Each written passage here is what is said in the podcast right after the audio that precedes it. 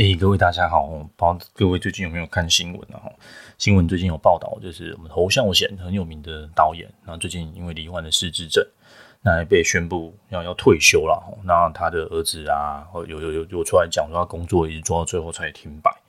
那我觉得这个新闻有给我很大的一个嗯触动吧，所以我今天想要聊聊聊，就是如果家人或者是我们的长辈们，如果呃可能生病了，或者在生病之前，那我们应该可以做一些什么事情？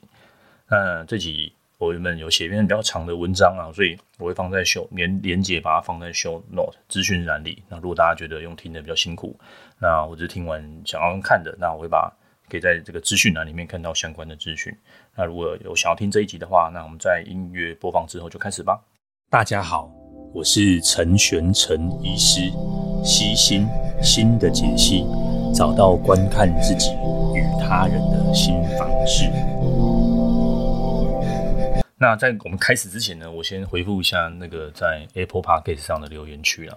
那第一个是用药问题的请教，嗯，用药问题的部分呢，我会建议就是还是跟医生讨论看看是不是要换药或者继续使用啊。那或者是这个我您应该要通盘了解更多的问题，所以可能用药上面我不会在 Podcast 上做回应了。好，那有人说关于无聊，谢谢你很。嗯，无聊的时候都会来打开这个这个节目了。那我希望大家有一些些专业知识，那不不需要太太累、太太嗯太专注的状况，可以学到一些新的东西。希望对生活有启发。那马斯克传这做得很好了，就是有有些人是一一辈子来治愈童年了，那有些人是用童年来治愈一生啊。那无论你是属于哪一种的，那我们都还有很长的日子要去。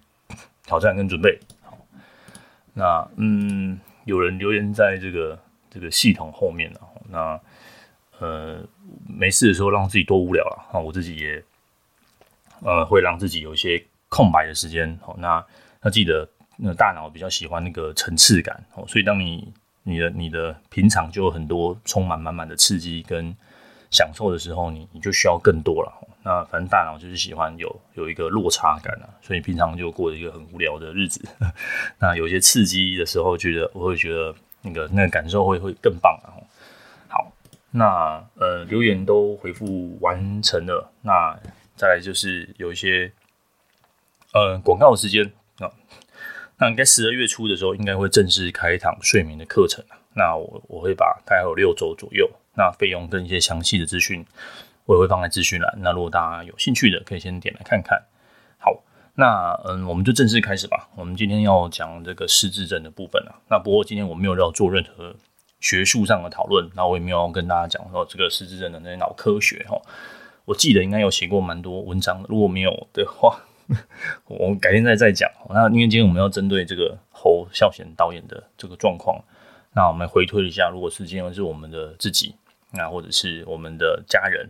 啊，或者是呃，你可能认识的谁谁谁，那或者是就当做听故事吧，好不好？就是接在接下来的这个超嗯超高龄的时代即将到来，然后二零二五年这个快到了，好，那老年人口又越来越多，那失智的状况或者是近乎轻度失智的状况也一定会越来越多。那希望各位的家人都可以健健康康的，是不需要听这一集哦。但是如果你有需要的话，或者是想要再多了解一点点的话，那我们就会讲这个内容。好，那我觉得先首先，如果你赶时间的话，就听最重要的这一句，好，就是失智之后也是人，他们也需要尊重。好，在你照顾之前，先尊重他。好，那这个就是我们今天待会要讲的重点了。那我怎么会这么说呢？哦，很多人来，我就会觉得说啊，就失智了嘛，那就都要听你的，都要听家属的，你就是个没用的人。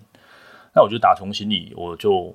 就是身心科啦，就是精神科医师做久了。其实很多照顾者，无论是忧郁症啊，或者是各式各样的症状，或者是小朋友来也是哦，很多都觉得说，呃，我是照顾者，那你就听我的就对了。那给予很多的限制，我是为你好。这个其实，在很多教养的场景上，我们也看到。那所以这种这种东西，可能就一代传一代吧，或者是就是可能，嗯，就是社会的氛围，我也不清楚。但总之就是会会在嗯。在诊间会看到这样的场景，那有时候时间很赶，我也不太能去做这样的说法，或者是有时候我觉得很很这样会不会太直接了？我我不会当面讲，那或者是要让家属知道这件事情。有时候我觉得很多时候是家属需要来跟我好好谈，而不是病人本身。病人可能就药物就这样调整。那很多的时候是照顾方式的改变。那所以我对看专门看失智症医生，我都给予崇高的致敬，因为这要花非常大的心力。那有时候我我看我会花很多时间去说，我们不要加药。有时候跟病患讲说，我们不要加药，我们应该怎么怎么做。但家属都希望我们有，你知道吗？就是神奇的小药丸，一招毙命。不好意思，我没有，有早就拿出来了，我何必在这边，对不对？好，在这边跟你讲这么久，嗯，那就是因为失智症是一种退化的疾病。如果今天失智症很好医，我们今天也不用讲什么照顾了，对不对？药吃一次就好，谁能照顾这么久？就是因为他不需没有办法，目前没有办法，没有万灵丹，所以才会有那么多的医师或者是专业的人士出来呼吁说，我们应该要怎么样去照护。那我觉得照护最基本的核心就是你把对方当人看，好吗？就是尊重对方嘛。你想要照顾他之前，你你应该要先去先去尊重他哦。他他需要跟你合作，他他需要你的帮忙。哦但他不是不是白痴，不是什么都是，就是都需要你就是限制他这样。那第二个是我们要重新认知到说，人其实是有欲望的。你欲望不是什么不好的东西啊。我觉得大家听到欲望就哎呦怎么这样吼？欲望不是怎么这样？你你会想吃东西嘛？你你会想要自由？你会想要有人爱你？你会想要有人呵护你？你会希望有安全感？对，你会有满满满满的欲望。失智症的患者也是嘛？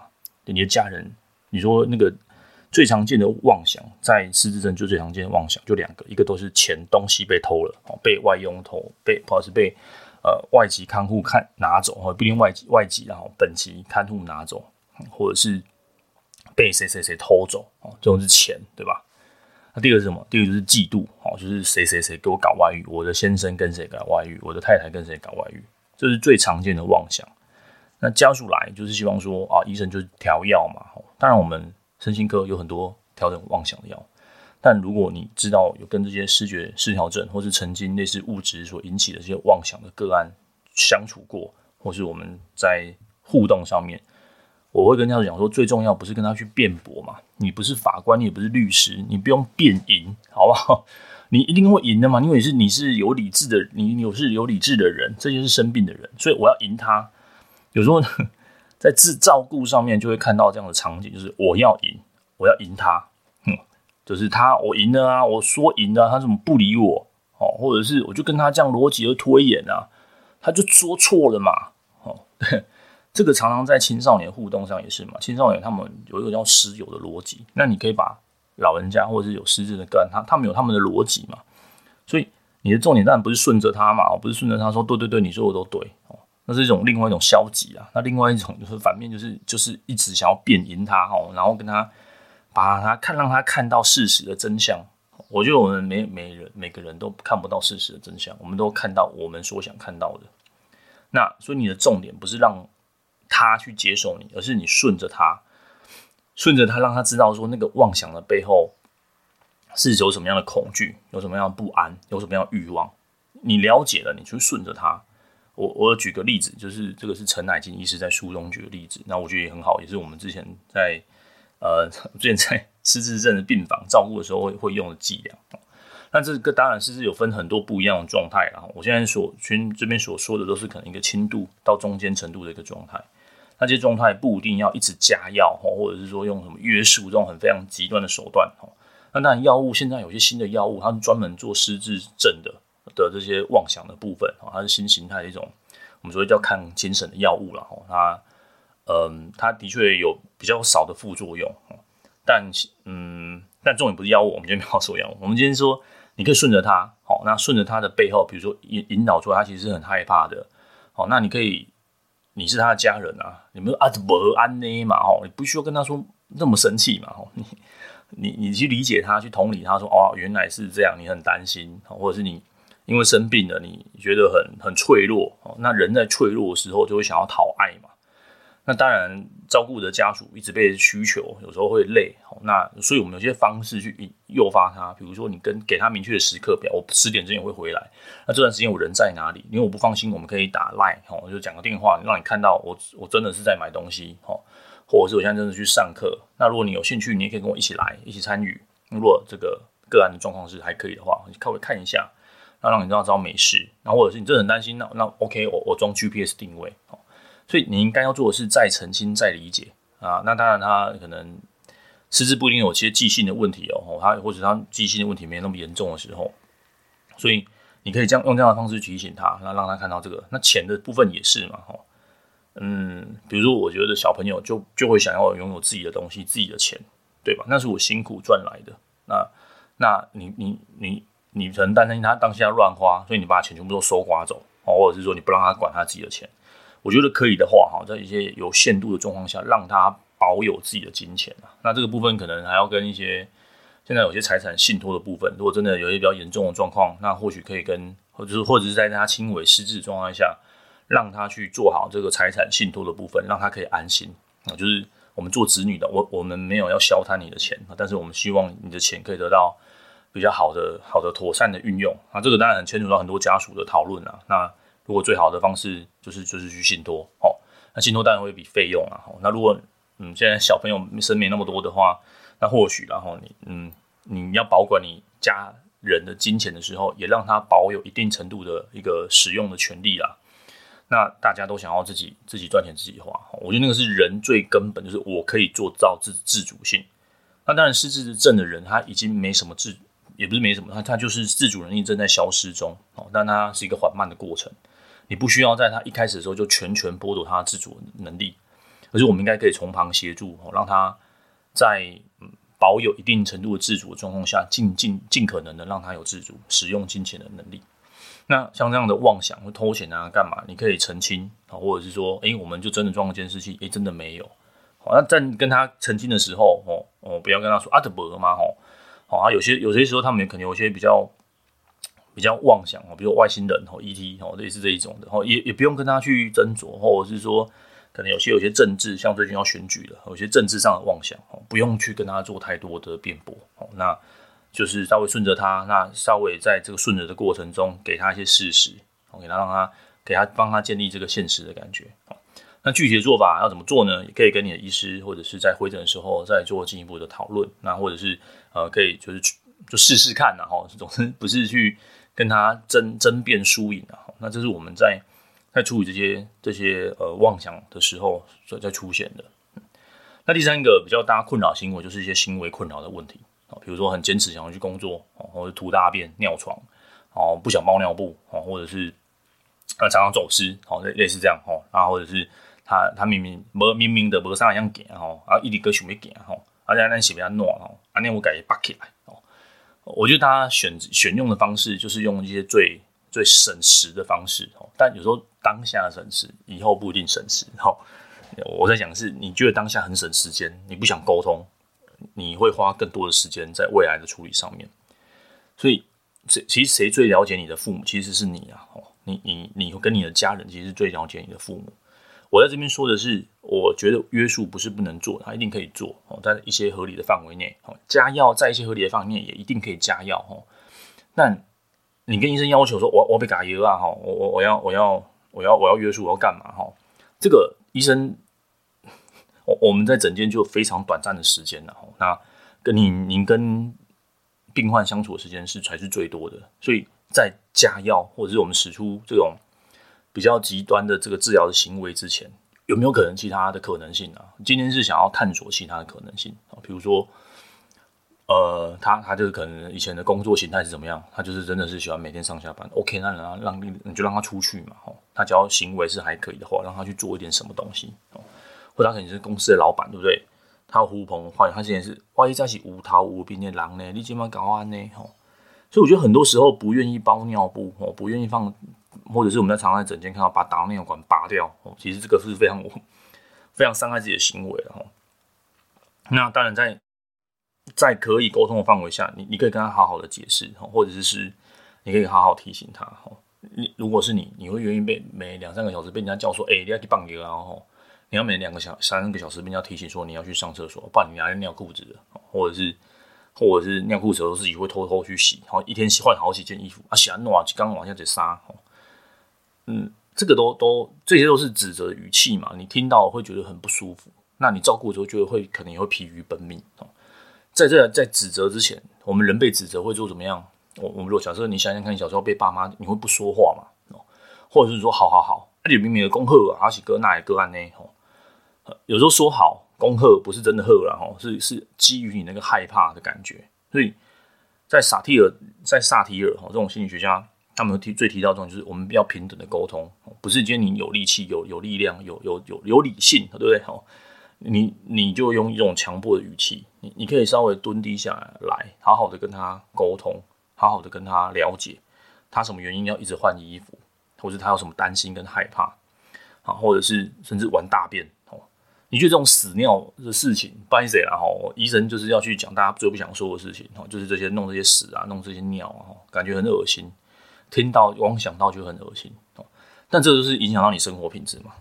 你你你就是这些屎啊尿，老人家有很多多重性的用药，那你可能要评估一下这些药物有没有可能容易拉肚子啊，容易软便啊，所以是不是一再的加药，药跟药之间都有一些呃互动性，老人家可能有很多身体上的疾病跟病痛，那这些药物到底会不会造成拉肚子？那前一阵子可能拉肚子，最近最近又便秘哦，所以他他在玩大便，他不是真的要玩大便嘛，他可能要掩盖，你知道吗？就小朋友要掩盖，我不知道大家有没有。大家小的时候会这样做。如果你有小小朋友，你可以观察；如果你没有，你想想一下小时候的欲盖弥彰。你你要掩藏，他们只是或许啦，或许他们只是要掩掩藏这个这个状况。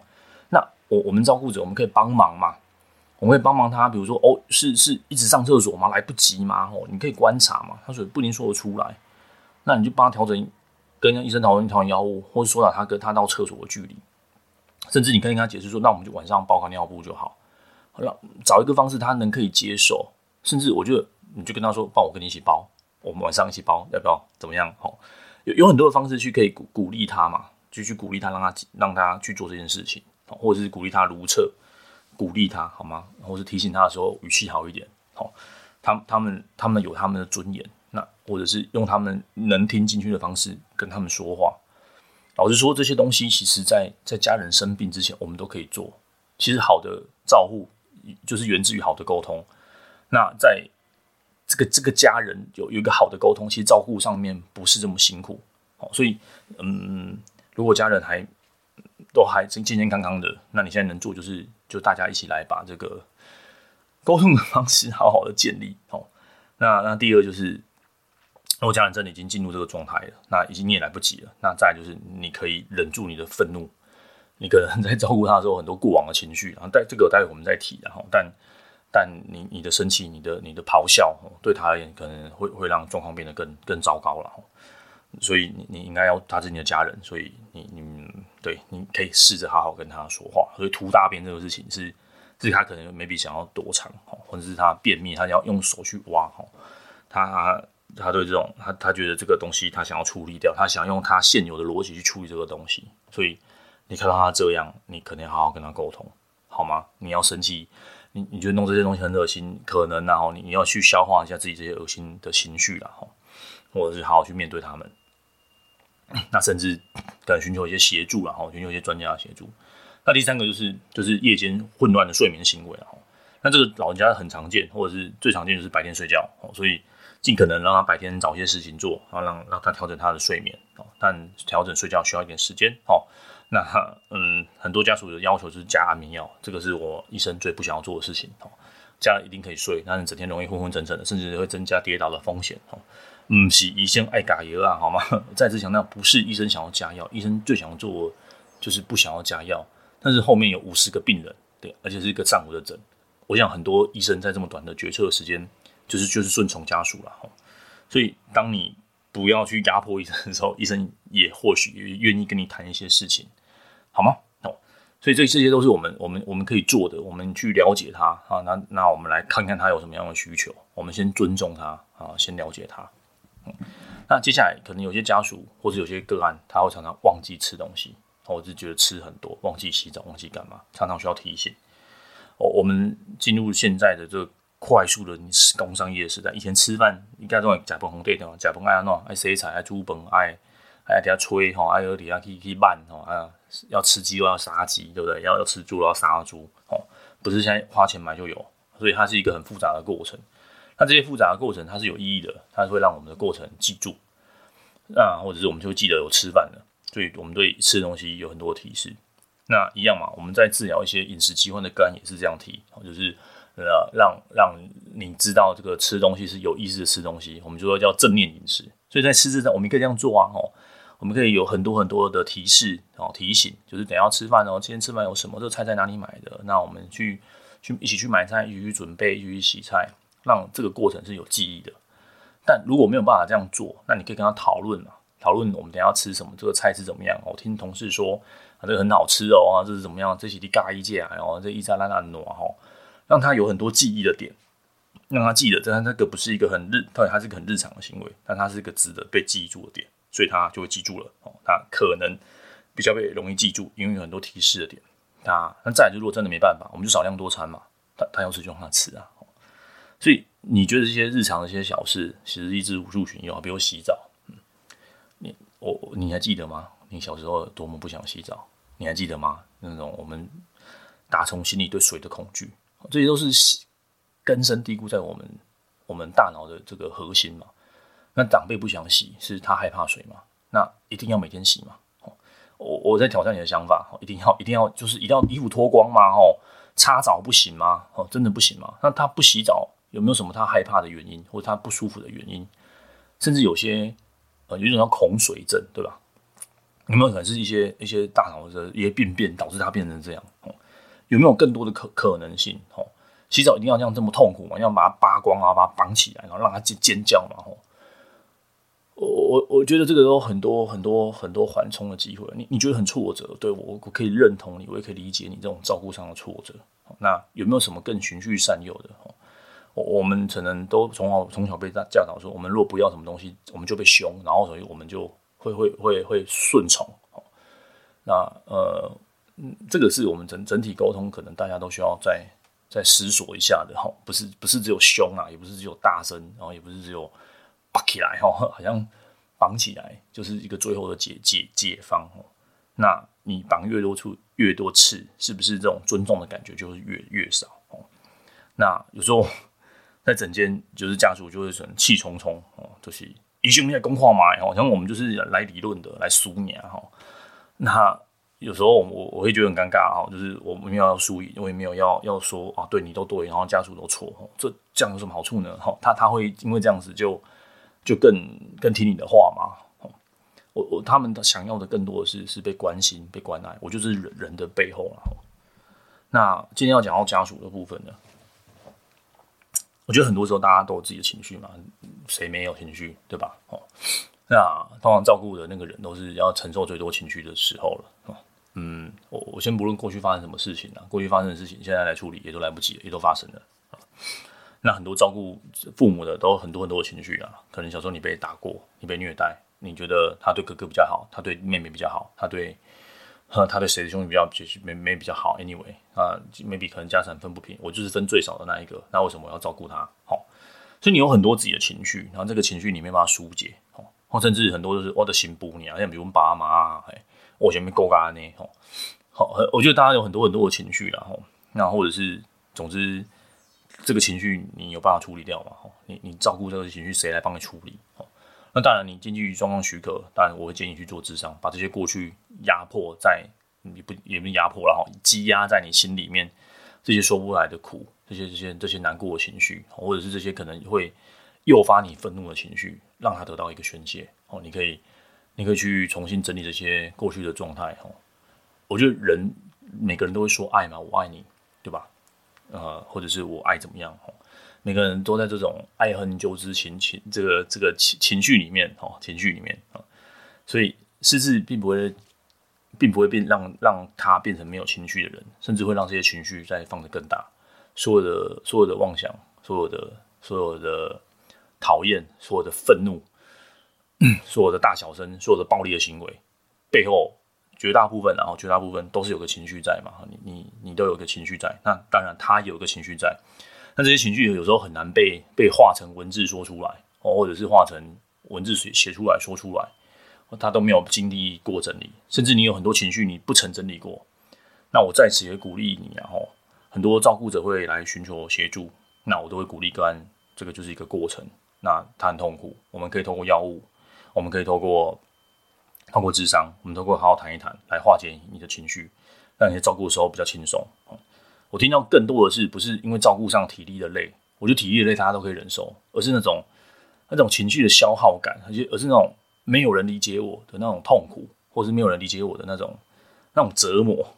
我我不知道怎么去形容那那个感受了，但我真遇过很多个个案，我来来来找我，然后或者是来找寻求协助。嗯，那我我会鼓励你啊，如果如果真的有机会的话，哦，把你这些情绪找家人说一说，甚至找专业人员谈一谈，哦，那你会更看得出来你的情绪的那个流动的方向，而不是就是冲着病人来。我知道你照顾也很累，那我也知道这个不是件轻松的事情。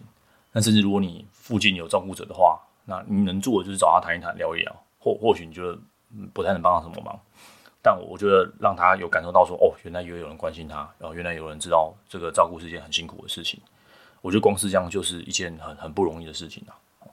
那现在政府其实不管长照几点零、二点零、三点零、四点零，我想会在这个方面已经投入越来越多的资源，所以千万不要不要傻傻的自己硬干了哈，就是寻求这些资源的协助了哈。但也不要觉得就是。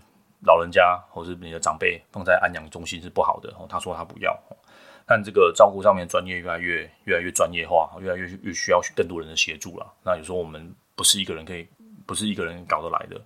但是在照顾结束之后，你你还是有你的人生要过，所以我会鼓励各位至少先多了解哦，这些东西就是就是先多了解啊，让多知道哦，打电话协助询问。那现在也有很多基金会，现在政府甚至陆陆续续有越来越多的资源，有越来越多的医师。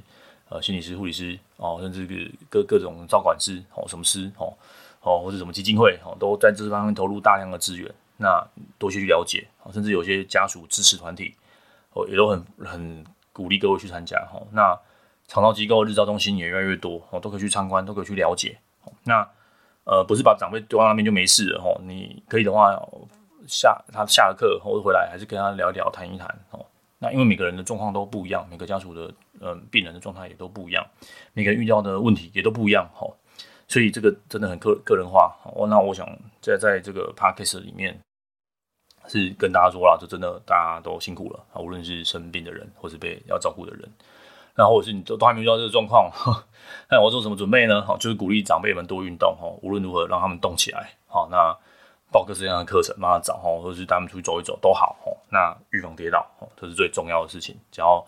不跌倒，哦，那把三高控制好，血糖、血压控制好，哦，那呃听听力调整好，这我们之前的文章都有写过，哦，都有谈过，哦，这些把这种呃身体的状况控制好，就会减缓失智，哦，那减缓失智就就有更多的机会可以去把这些感情情绪的中心先处理好，哦，无论呃你从小到大跟你的家人们，哦，有什么样的情绪的冲突，哦。有些东西叫做房间里的大象，这些东西大家盖着不谈，那他可能一年、两年、三年都没事哦，但总有天他会爆发出来。那我也会鼓励各位在在嗯还没进入这么严峻的状态之前哈，可以把自己的情绪照顾好哦，那也可以把家人的情绪都照顾好，那试着让在家里的沟通是可以很平顺的。那我就在实质的的照顾上面，除了这些药物啊、辅具啊哦这些东西哦，那你先尊重他们哦，他们只是生了病，他们还是人。他们有他们的欲望，他们有他们需求，他们有他们的对自由、自由的渴望，对自主的渴望，然后以及对安全感的需求。那如果我们可以做到这一点，那我相信呢，我想就是在照顾上面，以及在在无论是照顾者以及被照顾者，应该都可以追求更好的生活。那希望这样的讨论哦，会会大家会喜欢。然后，那如果关于实质上面有什么样的疑问，或者是想要再讨论的。或是 anyway 其他各样的东西，好像今天这一集当然是是比较沉重了，所以如果你希望透过这个新闻的事件，可以唤醒大家对对这件事情的重视，那这种就是大家越谈哦，大家越越去说出来，哦，大家可以可以这可以做个互相的讨论啊，也可以让身边的人去重视这件事情。那看得出来，这三五年真的在实质上讨论越来越多，啊，也越来越多人重视这件事情。那希望今天的这一集是有帮忙的。那今天就先这样喽，拜拜。